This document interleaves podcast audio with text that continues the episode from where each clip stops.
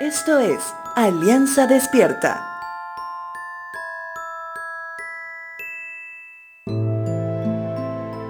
Cuando se lee la Biblia en su totalidad en un plazo de un año, que es lo que estamos haciendo ahora con la iglesia, cuando se llega a libros como Levítico, de pronto la lectura toma otro rumbo, debido a que es un libro demasiado técnico es decir, se enfoca mucho más en la forma que en el fondo, ya que vemos a un Dios dando instrucciones muy claras para que el pueblo escogido sepa cómo desenvolverse entre ellos y en especial cómo debían relacionarse con la misma presencia de Dios.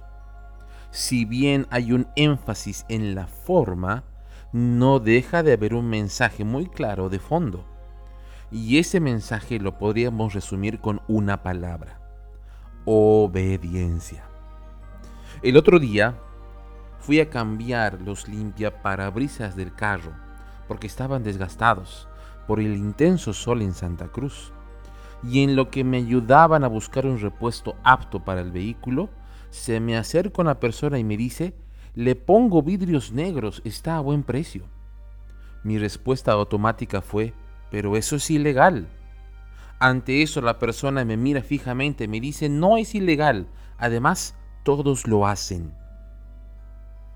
Con este ejemplo, te quiero hacer conocer en qué mundo vivimos y cómo estamos en nuestra obediencia. Y sí, pues, así de mal estamos. Y solo te hablé de un tema que es nada trascendental para la vida de las personas. En el ministerio también sucede cosas así.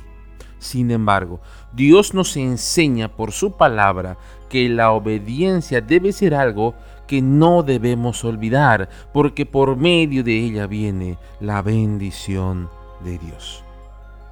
Levítico capítulo 16, verso 34 dice lo siguiente.